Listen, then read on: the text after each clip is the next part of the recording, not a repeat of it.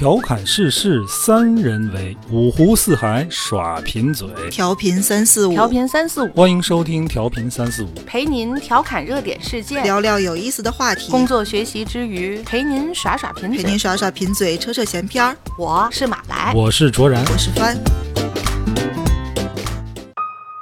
大家好，欢迎收听调频三四五，我是卓然。坐在我对面的是马来和帆。大家好。大家好。我跟前两天啊，班在研究那个奥特曼，奥特曼又怎么了？就是一个文章，嗯，就是千万不要对男孩说这个世界上没有奥特曼。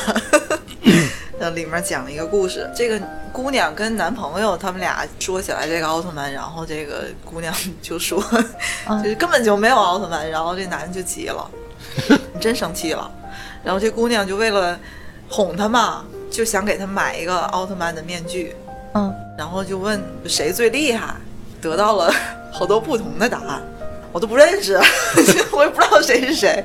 然后在这个过程里呢，这个姑娘还跟她朋友一直在吐槽，嗯女孩真的完全理解不了男孩对对奥特曼的这种感情。总之 就是好多的男孩他们都深信不疑，就觉得这个就是好像前些日子，好像突然之间，对于奥特曼的这个，在不说这个事儿的时候，我真的以为奥特曼就一个，我也以为就一个，有四十多还是八十多个吧？不是想跟你们聊奥特曼，毕竟咱仨都不擅长。对，谁都不认不清奥特曼。是因为什么呢？呃，前两天啊群里嗯，我是在抖音上看的，嗯，一个奥特曼的人形被一个怪兽的人形追在地上打对对对对，对，然后这个视频呢给小孩看，崩溃了。那个小孩紧绷着脸蛋儿，紧紧攥着拳头紧紧握着，那就那种仇恨，我能理解那个心情。然后那天咱群里发了一个，那个更过分，孩子就给哭了就，哭了急了个，哎呦，就看见奥特曼被打就哭，大家都觉得这是个乐儿是吧？可是我觉得哎孩子挺可，怜的，真的伤害了孩子的感情。太不把小孩当人了。那个那是孩子的偶像，就是你们，我要给你拍一个视频，把王一博摁地上打，你什么心态啊？对那个那个是孩子的偶像。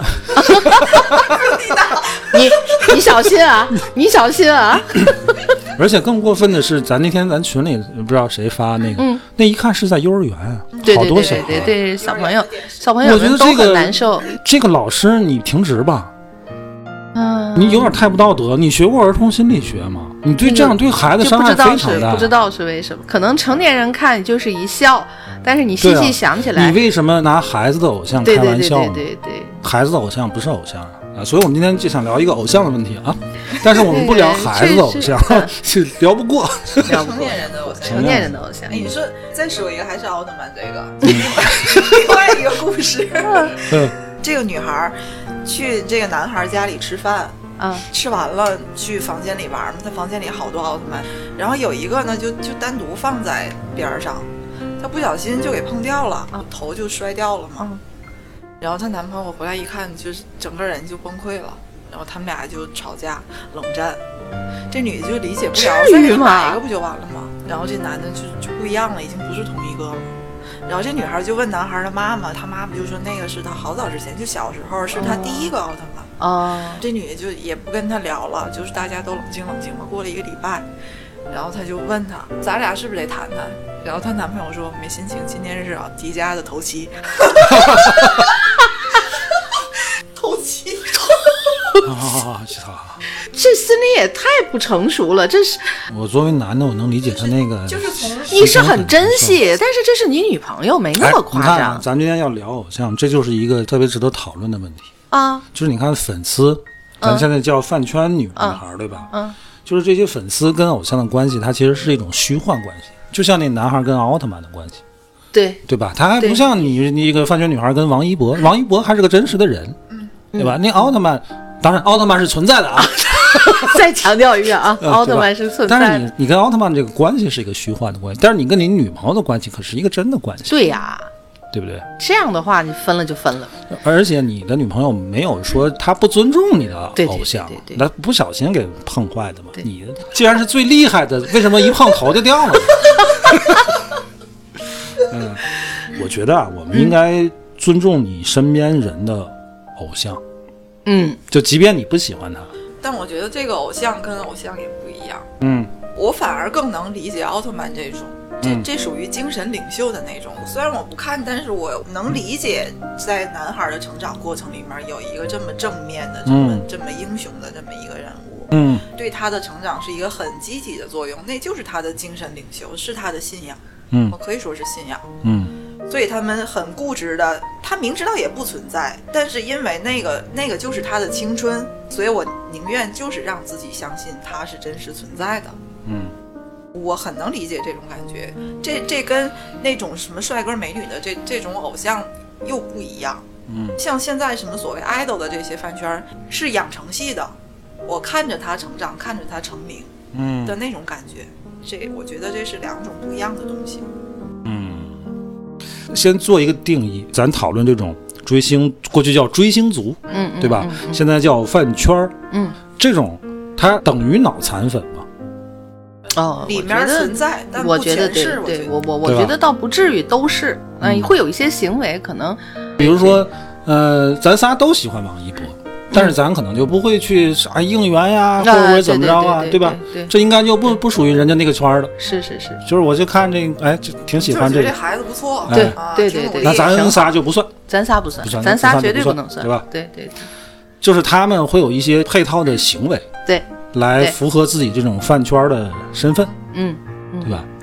这种行为是正常的吗？觉得在这个年代是正常。反正我个人觉得不正常，你觉得不正常？嗯，但是你觉得这种行为不正常，它跟脑残粉一样吗？太过了，就是再下一步就脑残，因为看到过嘛，太多了。再下一步是什么？你怎么定义脑残粉？就是他喜欢的这个偶像，嗯粗鄙一点说，就是放屁都是香的，你能懂吗？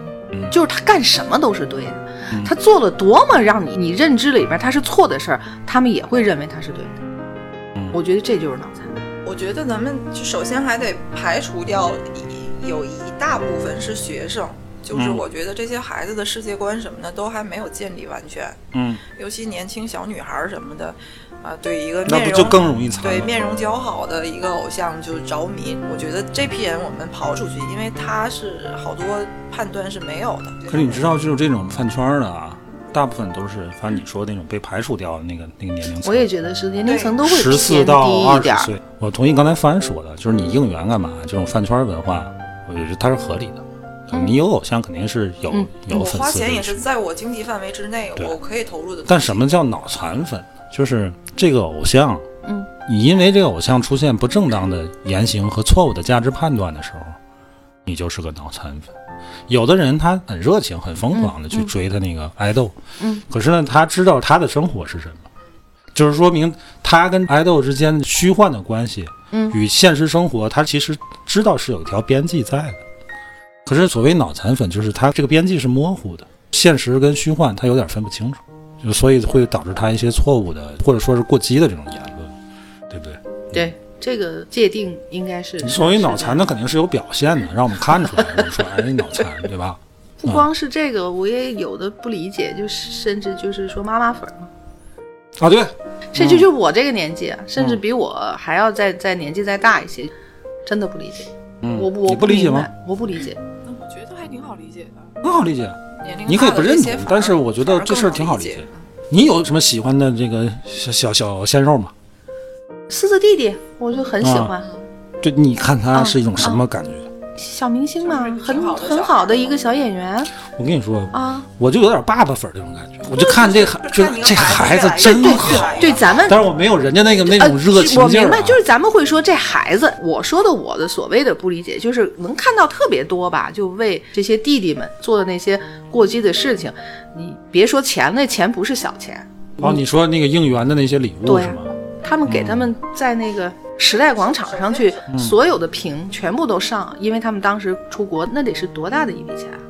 干嘛呀？我觉得这个就只要是在自己能承受的范围内，我觉得也没有问题。你你说的这个，但是我是真的是看到过报道，花几十万、几百万，甚至上千万去这样做，这一一个人啊，一两个人啊，你全是妈妈。又没花你钱，不不，就是我我没有算这就是种事儿，我就觉得这这个得问题咱们讨论过，就是那个钱可能对他来说是就是没有可能不是我跟你说不是的，哎，对对对，我觉得这种事儿很正常，正常吗？很正常。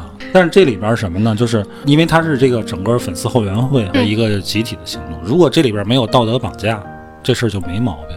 就怕什么呢？比如说咱们这次啊，就给谁应援，王一博，我就知道个王一博哈，一直在提人家王一博，我都我都不知道王一博长什么样，但是我老听王一博，王一博。哎比如王一博，这咱给他弄个什么呃易拉宝，对吧？反正就这一类东西吧，应援的物品，做一个易拉宝五十万，对吧？我好比啊我实在不了解人家，就就比如花五十万做点 做点什么东西，他一般都有粉头，嗯，粉头是很厉害的，粉头有相当强的这个人脉跟组织力组织组织能力，嗯嗯嗯，他可能会摊派一些费用。嗯啊，这次花应该要花多少钱？我觉得这里边应该是有一个自觉自愿的，对吧？你们不都声称是王一博的粉儿吗？嗯，你多少都得出出一点吧，嗯对吧？这个我觉得是没问题，但是就怕什么呢？你看那谁谁，人家出了十万，你出这点钱，你好意思吗？嗯，对不对？那阵儿什么就是那个当时跟周杰伦争那个超话打榜的那个叫什么蔡徐坤，啊？蔡徐坤，他那个专辑的销量都是这么摊派下就是去的。摊派，每个人就买多少张，那那是笔不小的开销，而且他的粉丝基本上都是就未成年吧，嗯，对对对，都小孩子，哪来的钱啊你这个钱花的良心不会痛吗？但是你再怎么花，你怎么可能卖得过周杰伦？怎么能卖得过你爸爸的爱豆呢？对怎么可能？财力不是一个等级。所以我觉得这里面如果不牵扯道德绑架，你凭着凭借自觉自愿，能力强的你多都付点，能力差的少付点。但是我觉得这个钱应该花，因为你宣称你是这个粉丝后援会的嘛，就你光声援你就没劲了。对，啊，你就帮拿出不用实际行不用动来源加入这个组织，你又想获得第一手的这个爱豆的信息，他什么时候到哪儿干什么，这这都是后援会来的信息啊，还想近距离的可能能够接触到，对吧？啊你怎么也得交点会费吧？这是什么？这是你的娱乐消费，对吧？嗯至于说你乐意在这项娱乐消费上花多少钱，全凭自愿，没必要批判他说这种消费是败家，这我觉得嗯没必要。但是这里边也别有道德绑架。我接受你这个说法，我我不理解，说我不理解的，你这个说法会相对比较理性一点吧？咱们现在国内的这个 idol 的这些文化，它是一个默认的这么一个模式，嗯它就是需要你往里投入钱，不管是什么打榜了，还是他上什么综艺，你嗯你给他投票之类之类的这些，嗯这是一个大家都很清楚的。我喜欢这个人，我我嗯为他付出，这也这也是粉丝很清楚的。嗯这个文化，我觉得日本相对来说是实行的，呃我觉得还算合理的，因为他们的这个文化时间也比较长，成熟点对对，更系统一点儿。嗯他们就是有会员，你是要交年费的，然后你你可以获得一些什么什么资讯，相相对来说，我觉得反而显得比咱们这边要理智很多。因为咱仨都不是那种就是这种追追追的星啊，没有吗？你你没追过吗？我喜欢，但是像这种当时也没有这种当时条件哎，我刚想说，是不是当时没这条件我我再回想，我们我小的时候也没有这样的大环境，谁都有想你不跟我说你喜欢马德华吗？好吧？但现在偶像这个词，就是想到的都是演艺界吧。对啊，对吧咱说是就是演艺界，但实际上，我小的时候，偶像可能各个行业都有，啊对吧？各个行业。铁人王进喜，哎，对对对对对 对对，你还知道谁？嗯那确实是那个时代的偶像嘛。吧对呀、就单纯说是这个演艺界来讲，我好像我没有。没有吗？嗯，你说你喜欢那个 你好好想想，我喜欢谁？陈道明吗？啊，对对，我特别喜欢陈道明，他演的影视作品吧，我会一定会看。人果让我去看他，走在大街上，嗯，哎，你你还别说，我真有过一次在北京机场。我现在想起来，他把一个红色的围巾这样绕在脖子上，他的外套没有拉上，然后他就一直在讲电话，身边有一些人，我就不知道是工作人员什么的，然后我就问我旁边同行的人，我你看你看那是不是陈道明？他说呀，真是，我还告诉人家，嘘，小点声，小点声，我就这么一直一直这这这这这样回过默默地头看，很激动，心那情很激没上去。要个合影签名没没有激动到要冲过去，就是很激动很开心，因为就见着真人儿了，看着活的 看着活，对对对，就是那种心情。我只是想说，我就是喜欢他的影视作品，可能就是你说的陈道一点都不明的这个客观，你就是喜欢陈道明啊行行。不是说喜欢他的影视作品。陈陈道明这个人本人的这人格对魅力也他一定是你喜呀。我喜欢他喜欢他怎么了？你们不怎么，陈道明是他是靠人格魅力吸引他的这个观众嗯嗯去嗯去喜欢嗯他。比如说我我是一个经纪公司，我要包装一个什么组合也好，或者嗯一个 idol 也好，嗯，我我打造出来那个产品不是他本人，其实是我包装出来，的。嗯，那陈道明不是陈，道明本身就是他就是那样。样的人。对对对对对，你还记得嗯去年春节他去那个冯小刚家呃，哦他们他们啊，当时有跳舞呃对那个那个芳华那个女女演员，一帮喝醉的大老爷们儿非让人跳舞挺恶心。啊，陈道明都骂街了，他妈的没看过跳舞吗？对对对对对。所以说你看他他就是这么就是这么一个人，这么。一个人。当年陈道明还骂谭咏麟嘛。有一年咱们国家有赈灾的这么一个演出，嗯请了很多港台明星，陈道明他们也是内地的明星一块儿参加这个晚会。当然有粉丝就过去让谭咏麟签名，然后谭咏麟就签了英文名字，他英文名叫 Alan 嘛。签了之后，这个粉丝就说：“嗯，您能再给我签个中文名字吗？”然后谭咏麟说：“嗯，我只会写英文，不会写中文。”当场陈道明就说：“你是中国人，牧师。”哦然后说完这句话之后，掉头就走，直接不参加这次这个活动，对他怎么收场的？就他就走了。当然，这篇文章主要还是我记得 咱你之前咱有一期聊这个九零年代歌坛的时候，你跟我说你还喜我很欢谭咏麟，喜欢谭咏麟，其实。那你这俩偶像对撕了。然后我当时就觉得 啊。谭咏麟，你你怎么这样呢？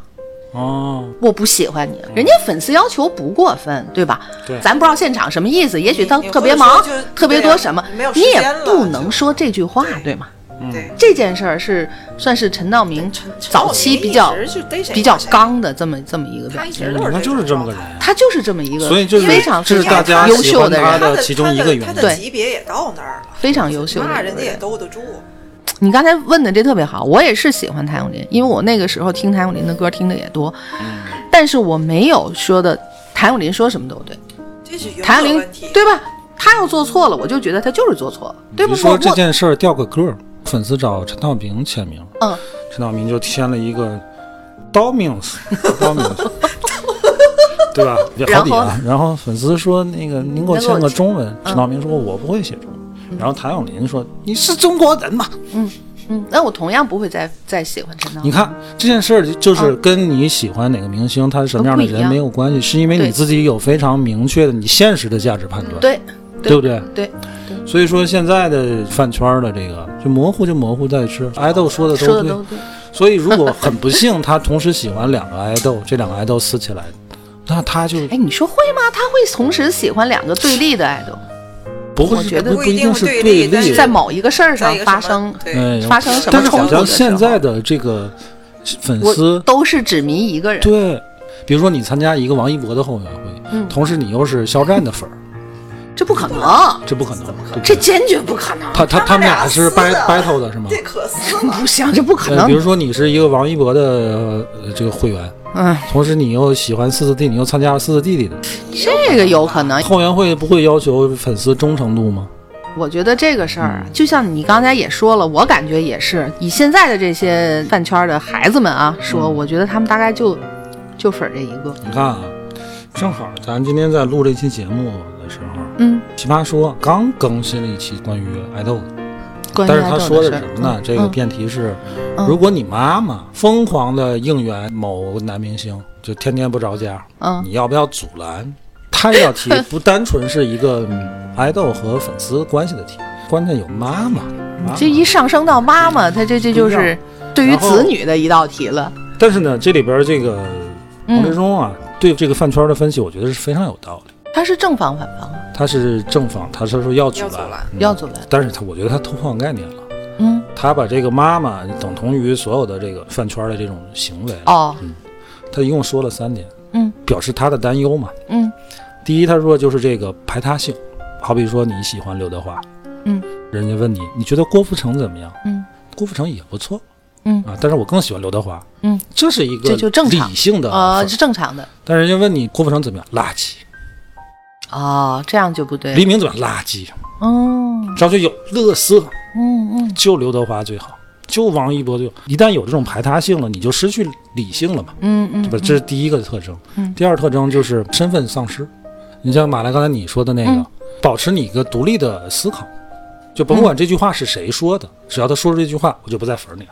你说了不该说的，哦，哦，懂了，对不对？啊，嗯比如说你拍了个烂剧，嗯，我仍然喜欢你，但是我承认你这个剧这拍的很烂。，对对对对对对对对，但是什么叫身份丧失呢？就是你、你说的都是对的。这个后援会有一千人，有一万人都统一口径，你连一般的评价都不行，你必须五星好评。所以不是黄志忠说了很经典的一句，他说：“那如果这样的话，你有一千万粉丝跟有一个粉丝有什么区有什么别？区别？你身份丧失了。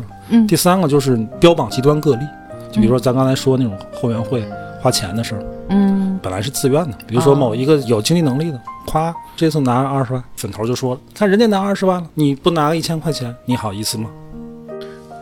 总结的很到位，就是现在饭圈存在的一些问题吧，嗯怪这些都现象吧有。嗯，有，而且现在我觉得挺常态的。咱刚才说，我说参加这个后援会，你可能参加其他后援会吗？这咱真不知道啊。我感但是看起来好像不会，从这个他讲的这个排他性，他还真的有这种情况。比如说你粉儿的王一博认为这个自制力再没有问题，我也不会粉儿你。嗯嗯啊，你当你跟我的偶像没有冲突的时候，我对你不攻击。但是你们俩如果上了同一个综艺，那我绝对维护我的偶像。对对对，难免看一个综艺会看见两个流量，嗯嗯嗯，如果一旦这两个流量出现了什么争议的话题 嗯，哇，那就打起来了。热闹了，又又开始饭圈又热闹了。他这道题主要的问题在于这个粉儿的身份，她是一个母亲，嗯，她有她的家庭关系，嗯她有老公和子女这种亲密关系，嗯她这种行为肯定是已经影响到了她的这个亲密关系。所以才会被提升成问题嘛？到底要不要阻止？我我站在女儿的这个角度上，我是我我没有什么立场可以去嗯管我妈妈的行为。对她到那个年龄，她喜欢什么，想她疯想狂地喜做什么就欢什么就做什这是。她的事儿，我没有什么立场去阻拦她，只有我爸有立场，因为他们两个人还是在一个亲密的关系上的，我觉得连你爸都阻拦的权利都没有。那只能是拦不住。权人利我觉得家作为一个成年人，他的判断权在他嘛。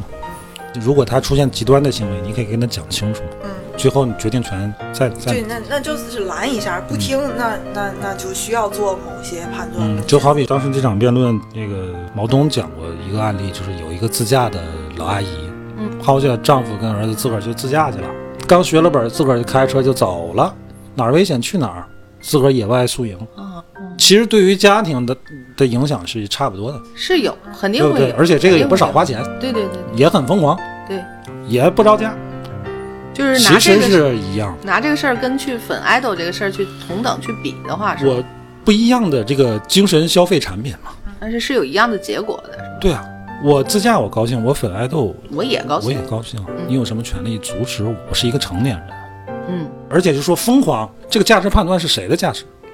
是谁的价值？罗翔老师说过，这个世界上没有任何一种事实嗯在法律界是不带价值判断的。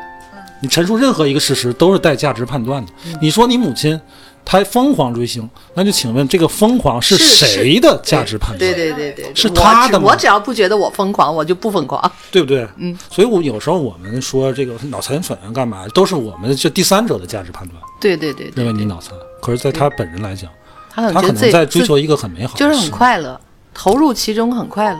嗯，凡你，你小时候，比如上学的时候，你粉儿过什么？我是一个很不长情的人，我就是看谁好看就喜欢。然后这这事儿他不出来了，我就忘了。然后是我这问题我也白问。打住！我现在改问，你有吗？小时候你特别，有你粉谁啊？帕瓦罗蒂，什么拉倒！别。哎，你你们那时候是不是都会挺喜欢孟庭苇的？孟庭苇喜欢，我当时喜欢两个人，孟我印象你里你姐夫喜欢的不行不行，对孟庭孟庭苇和赵雅芝，就是比较比较知性的那那种。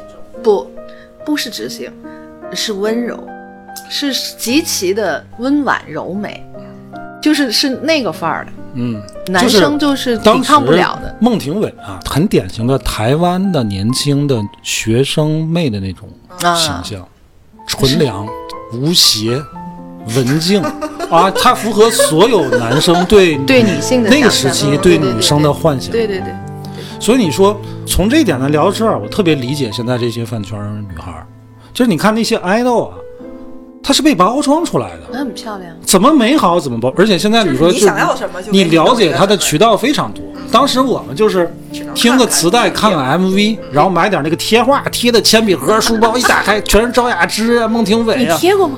贴，我真的贴，你贴的谁呀、贴的赵雅芝，赵雅芝、孟庭苇，都贴我。很专一的。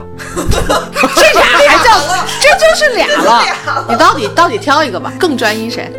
很难，哇，天，这是这样。我跟你说，赵雅芝是从小时候的那种想法，就长大要娶赵雅芝那种对，就是就上海滩热映的时候，我当时还很小，对呀我，根本就也看不懂，但是我能依稀记得一些镜头，啊，就比如说他们转那个左轮手枪，一人一枪，最后这个徐俊阳出来不知道死没死，最后是个谜，嗯这些镜头就零零散散能记着，剩下的全都是全都是程程冯程程。程程程程姐姐真好看，长大要娶程程姐姐不行。后来你知道以至于什么，你知道吗？《新白娘子传奇》的时候，我特别。恨那个叶童，知道吗？什么玩意儿你？女的，后来那个就是笑死我了！拍到第二段的时候，白素贞已经被封到雷峰塔里边了啊，怎么了？啊，那个兔子精是个兔子精，她就变变成和他一模一样。把我给恨的呀！你恨什么？那不就是他吗？不是啊，那是兔子精啊！对，你凭什么变成赵雅芝的模样？这是污点的，这是。他这个像不像那个刚才我们说的那个看见奥特曼被打赚钱哭泣的小男孩儿？就是那种感觉那啊，那种是童年的一个 一个重叠的。但是孟庭苇是什么呢？就是我当时已经上初中了了，大了，她更符合现实中你对女生的那个幻想，嗯这很难舍弃，嗯，这很难舍弃。而且你当时我快乐的。当时我 首看先你得得到，你再你再舍哎弃。哎，我跟你说，这就是这个饭圈的这精神色彩。我已经得到了。他认为他就是我得已到了经得到。好吧，为什么？你看现在有什么老婆粉儿、妈妈粉儿，对对对对对对对啊对对，这这些粉儿，什么叫老婆粉儿？他认为那我就是我老公，我就是他老婆。那妈妈粉儿认为就是我孩子。我就是在养一个孩子，对对对，臆想、幻想。这关键是什么？就是他这种喜欢，他有一个好处，你的幻想是很容易控制的，而现实不容易控制。你你知道我上初中的时候，我们初中部呢在前院儿，高中部在后院儿，中间是一个天井。每到这个课间休息啊，我们都会在这个这个天井那个阳台那儿，我就看到我们班正对着的高中部有个教室，里边有一个女生，看不清人家长什么样，嗯，但是他留着那种就是孟庭苇那个发型，哦，而身形也很像。你就喜欢看我每天下课，我先冲到这个那个阳台那儿，要那个位置，看他出来没出来。出来，他穿过天井，然后我又跑到教室的南面那个窗户，看着他出去。天，就小男孩，你是不敢表白的，都不敢跟人家认识，但是就是想看，因为你现实里边成本是很高的。可是当我翻开铅笔盒，看见孟庭苇，现实和这个当我切换到虚幻的时候，对对对，你就很开心，我就很开心。很满足。他不会拒绝我，那就不去。我的天，恭喜所以你得到了我的。你现在这个饭圈，他为什么那么迷？他其实也是。是是是，而且现在就是那些偶像 idol 都很美好。你可能现实中你不敢表白，你是个很胆怯的女生，很自闭的女生。可是你在你的这个 idol 面前，你就是一个很很自信。他不会拒绝你。但是你不要把 不要把这个真实跟虚幻弄弄混了，就就就麻烦了。这么一看你上学是是真是没闲着呀，我就想，有喜你看你的，你看有你喜欢的，而且还有偶像。这是一个不闲着的孩子。你看，我现在想，他小的时候喜欢，然后我在想我小时候的喜欢，然后现在就是基本上还是喜欢异性的偶像，对吧？那一定是人这都是会是喜欢同性是什么呢？同性也有，就是崇拜，肯定也有，肯定有，就是但大部分都是喜欢就是就觉得大神牛叉。对再大点儿，你你上高中，我听什么枪花、U Two 啊，什么嗯迈迈克尔杰克逊啊、邦乔比，那就是也是喜欢。你也得维护。我就认为他这个摇滚是最正宗的，谁也不能说他坏。但是我不会偷偷打开铅笔盒里边切邦乔比。为什么不能？对你唱《月亮代表他可我的心》他是他是一种，它种一它是一种力量，教父级的力量，我死我了感觉是精神力量，不一样。哎呀，他也不会你从来都没有喜欢过吗？某个电影明星或者唱歌的？我就是逮谁喜欢谁，嗯，但是我但是我不会对对这个有有什么过分的投入，我也不跟人争什么。那那那其实要这么说，那我也我也有很多喜欢，那在这些都不能算是称之为偶像吗？那么他们也是我喜。欢一个主演，我跟你说这是这样这就不叫什么了。凡是个个例啊，咱不讨论。再再强调，再其次强调实咱俩，是一种人，就是普通人啊，嗯就是当时没有那个便利条件。嗯，当时如果有那个便利条件啊，你肯定也可能我也我也会饭圈儿。真的哦，我觉得也是。你你看如果你看那时候小的话，在通嗯讯不发达的时候，对对对，你比如说一个什么大众电影的一个杂志社，送了个海报，不是送海报。当时你喜欢哪个明星，嗯人都登在什么大众电视啊、大众电影那个杂志上。那杂志社每天那个收的那个信啊，都论吨啊、论麻袋啊，他们不知道那个明星是哪个单位的，就往杂志社 寄，往杂志社寄。对吧？你电中央电视台某个女主持人当时说，每天都会收到好几麻袋的信，嗯，这不就是评论吗？再往早了倒，你说说过去咱都看那故事，说潘安每次出游的时候，那大姑娘小媳妇儿就往人车上扔果子，嗯嗯。这不那不就是应援吗？你要说这个的话，我、啊。我突然想起来，就是那个应该是民国那一段时间，嗯就迷戏的那些人，应该一样啊一样比现在一样一样，我觉得都比那个那个，现在还要过比分。这还要吓人往那个那个台上扔的都是珠宝对首饰，对对对，扔戒指，啊对对对，一样。你就是说到这些迷戏子的，对呀、一定也会就是喜欢你不喜欢他，嗯然后你同台如果飙戏的话，我就怎么着，我就怎么你，我怎么他，就肯也肯定他的台上必须得大，对对对一定也是这样的所以。说咱都说人家这个饭圈的极端，对吧？嗯太疯狂啊，你没那么疯狂。对哎，对对对。但是如果你想想，有一天，比如说你，咱都喜欢王一博，咱很理性，然后喜欢看他的作品，嗯嗯嗯，他们太疯狂了。嗯，如果有一天，就为了遏制这种疯疯狂，这些王一博们都没有了，你喜欢的陈道明什么也都没有了，就演绎都没有，咱大家伙儿都一块儿搞科研吧，那就就吓人了。是不是？这个世界还美好吗？为什么叫偶像呢？他们展示了一种可美好的可能，对吧？你看对说易烊千玺四弟怎么那么优秀呀？是唱歌也好，跳舞也好，写字也好，样样都优秀。对，真拿他当儿子，而且看着他，就像帆说，养成类的，看着他成长进步到今天，成长，对对对。露出姨母般的微笑。对对对。对，会这样。会我这姨父般的微笑，我觉得太多明星我会喜欢了，我真的没有这个嗯但咱们喜欢就是哦，正好翻着他的消息了，啊，或当或者是对对对对对对对对。不会去刻意的整天去关注他。对对对对对对对对。对，还说陈道明，只要是他现在在拍的作品，我肯定会去看。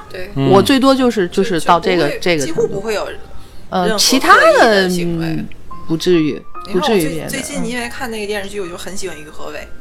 于和伟。他喜欢于和伟，但是他真的你这种这种喜欢，就只是停留在他演技太厉害了，他喜欢于和伟。仅此而已。啊，我跟大家安利一下于和伟，哎你们看现在他是热播那个叫什么巡？回检查组对，巡回检查组。你们再倒回去十多年，零六年他跟许晴和樱桃拍过一部电视剧叫《局中局》，那是我觉得是他的演技的巅峰之作。他讲一个双胞胎，小时候都在这个孤儿院就分开了，然后弟弟呢现在是一个上市公司的大老板亿万富豪。嗯。哥哥呢就普通的人。很，落魄，窝窝嗯。囊囊的还有点儿。哎，但是呢，这大老板呢即将上市之际生病。嗯，这对于公司上市绝对不是一个利好消息。然后他的秘书许晴演的，嗯。偶然间发现了这个他这个哥哥，当时不知道他们是哥俩，哦，长得怎么这么像？非常像，一毛一样，就把他领回来，让他冒充哦顶替。所以你看这里边这个难度是什么呢？他要真是两一个身价上亿的这个富豪，一个就是落魄的人，嗯，你还要演哥哥哥演的的弟弟。弟，而且阿尔多集一直在演，一开始他演的不像，到后来他演的越演越像。嗯，当他越演越像的时候，你还得还是能让观众分出来这个他是其实是哥哥。还是弟弟。嗯，这里边有段戏，就两个兄弟相认了。嗯 DNA 都做完之后，老板带他哥去那个洗个澡，泡个桑拿。嗯这个时候他们都赤赤膊上身啊，嗯嗯嗯发型都一样，没有任何人物造型帮助这个角色，嗯，全凭这个演技、脸上的表情、肢体的动作和眼神。你还能区分出来是你能谁区分出对谁来？哦，哇，那简直真是，推荐大家看看去吧。好演员，就所以说起来，你说这些演员，呃，咱们都会喜欢他们，对吧？哎咱们会都在讨论演技对吧？这这个，所以说，如果有某一天你们喜欢的演技特别棒的这些演员做了一个什么什么错事儿，那我们也觉得很正常。演的好的有的是，缺你这一个吗？前两天、前两年、前前前段月、前个月出事儿那个叫什么？到底有多长时间？前两天、前几个月、前一段，到底是什么时候？因为那个那个每个月都有人出事儿，对呀 啊就那个什什么小三儿又诈骗，什么敲诈勒索，那个吴吴吴吴秀波吴对啊，对吴秀波那都多少年了？啊，我喜欢吴秀波，对你喜欢对吧？我喜欢出事儿了怎么着呢？出事儿你捞他去。出事儿就出事儿呗。那那那那我喜欢的是他这个演出 的，出他出事儿我也喜欢他，我也你说得喜欢特别对，嗯，出事儿我也喜欢他。咱们对这个人他的这个本人到底是什么样是有预判的，嗯，有预判的。你知道他啊参参加好多，包括跟那个小说高晓里边儿松，对嗯对这些采访里，他流露出来的就是一个花花公子，嗯就是不拿这些当回事儿。所以他出这事儿，我觉得这意料之中。吴秀波他真是就很早就吃过酱了。风流浪子，就他去那个高晓松那个节目，嗯高晓松都插不上话。他说一个什么，高晓松就我去，就你能让高晓松过去的人对，哎呀长得，又就是不再演戏了，就是人缘就是也好就是挺可惜的。就是对于我来讲，咱没就这么可惜。没没这么可惜，他也不缺钱，他过得依然很好。哎是是现在身边也不会缺女的，这都是都是对他有预预判的，但是就是喜欢他这个长相，对 对，对，就是好看就是喜欢他这长相。颜粉儿，像咱们这种比较正常的，就是首先这个人跟他的作品，跟他的私人嗯，都是可以分得开的。对对。对对对对对，我我我我们不拿作品去套本人，嗯。也不拿他私生活去去套作品，这些全都是分开的。对，这就是比较理性吧。人人，出事儿了，比较正常的。我们也不会否认他的演技就是好，他对对对。他创造过的那些作品就是嗯。优秀，我们不会否认这个。那人有问题就是人有问题，嗯。这是这是我觉得正常的成年人的状态。嗯嗯，那我也不会因为。嗯，现在别人说吴秀波怎么怎么人品渣，我也跟人吵架去也不可能，嗯因为这都是嗯大家承认的东西。对对对，对对对，我前两天又发现一个宝藏男孩儿，知道吗？张涵予，张涵予一直不都宝藏吗？他不一直挺好的吗？我知道，就是嗯你，我发现他另外的就宝藏的一一一面啊，就是我儿子最近不是迷《西游记》吗，啊，就把所有的版本《西游记》都看差不多了，又翻出那个当时央视版的那个《西游记》，就白龙马蹄儿朝西，就那个嗯嗯里面还有张涵予呢。孙悟空配音是张涵予，啊哦都不知道呀，前七集是张涵予配的音，真的啊？对，就是那个声音特别像李阳，哦。而且米老鼠与唐老鸭前十集唐老鸭的配音是他，哦，后来才换的李阳。还有都都这么宝藏那时候他对对对对？那时候他很年轻，他说他从初三就开始配音，当时他模仿这个丁建华啊，哦不是这些这些当时这个上海一比较著直天场名的这个配音的人，录了一盒这这个这个带叫叫什么？就就现在叫 demo 吧，嗯。就寄到中央电视台，嗯。然后中央电视台就给他来信了。哦，他说现在还记得一个牛皮纸上面红色的中国中央电视台，嗯。让他哪天去试音。哦。他配的第一个片子是一个还是个译制片儿。他当时十几岁，上初初三，给一个老头配音。十几岁给一个老头配音，哇，这个声音的可声音的可表现力跟控制力都得是多纯好纯爷们那种声音得特别低多好，他能给孙悟空配音。人家这么年轻就开始接活儿，你说这个你不粉儿他吗？我也没粉，我觉得、啊、好厉害，嗯嗯，佩服。就是很佩服，心里刮目相看对对厉害对对对对。刘叉而已，对不对？对，是是 是，就同性的就只能点到为止，不会再对不你这异性的，我也就点到为止，你现在还有喜欢哪个异性的明星吗？还真没有。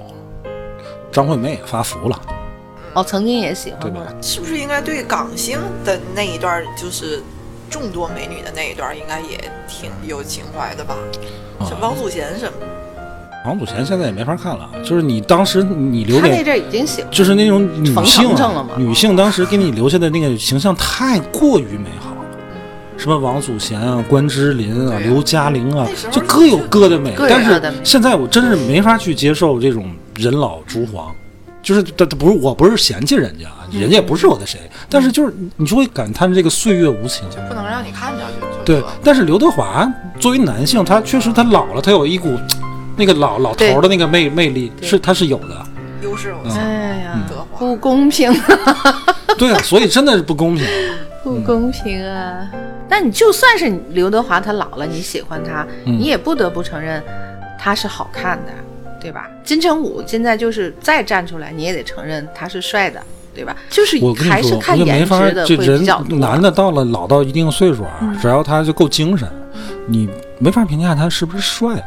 就是他那个精气神儿，就你就觉得特别的他的，自己自我妈很早就跟我聊，她她就是说，男人的这个魅力一定是在三十五以后才出来的。嗯，三十五以前，他只有可能是好看，但没有经历过岁月的，就这这种也我觉得也分人对。经历，就是就是那些经历过的，然后而且这个人整个你你说那个精气神儿也都在的这些东西叠加在一起你看魅力，你看窦唯，那也是经历过的，那也是有才华的，那也绝对过了三十五了。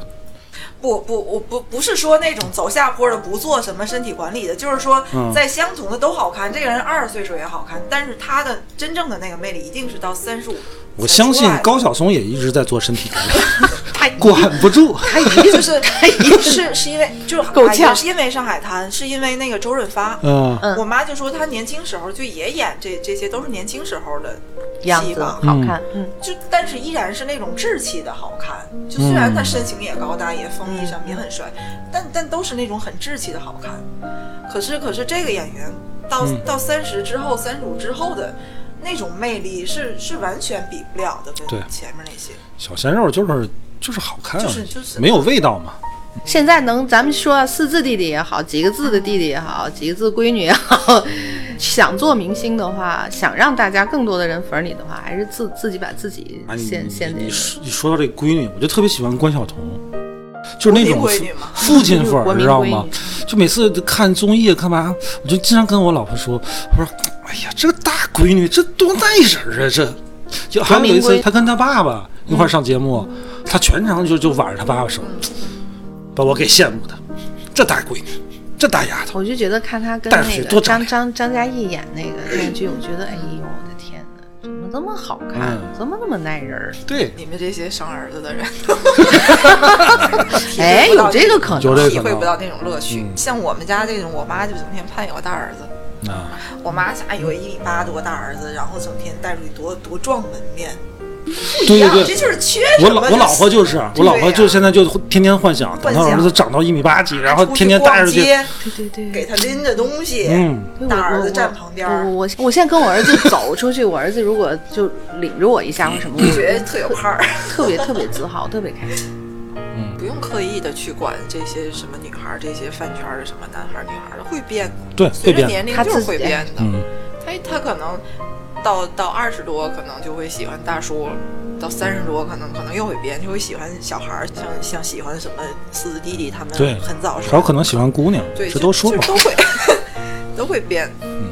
就就不操这个心。哎对，不操这个心，有有一个偶像，不管是什么什么精神的，是什么你心里的教父的那种，还是嗯就单纯因为他好看喜欢他，我觉得都是美好的事儿。就是有一个心里有一个喜欢的人，这就是一个很美好的事儿。你可以不只喜欢一个，你可以喜欢很多个，这个也没问题，你开心就行。对呀、我的经验啊，就是你喜欢一个人，偶像尤其，你可以用这个想象虚拟去控制的，其实是可以让你相信你的偶像和这个世界都是美好的，嗯，但是要把握好这个度，否则就不美好了，嗯、否则你的现实就会很很糟糕了，对吧？反正你要这么说，我觉得喜欢奥特曼的不错，对，不就是买买八十多个小人儿吗？要这么说的话，都存在，到底有。有多少个奥特曼啊？甭管了。但是我觉得啊，说回开头，真的孩子们的偶像，孩子们的梦想值得尊重啊。对我觉得那个幼儿园老师，我觉得应该被停职，真的，有点对孩子们的伤害真的非常大。你过咱说了这么半天，如果我在上初中的时候，我看到孟庭苇或者赵老师被人摁在地上打，我我跟他妈喝命，知道吗？说的好，对，支持你。得了吧，今天就聊到这儿了，太不正经了，拜拜。拜拜。如果話同周润发拍电影更加係一種享受嘅話，我更加同意。理由就係、佢真系一位超级嘅偶像，兼一位超级嘅演员。再俾啲掌声，我心愛嘅发哥。呼呼躍起，像紅日发放金箭，我伴你往日笑面重現。輕輕叫声，共抬望眼看高空，终于青天有你为念，拥着你。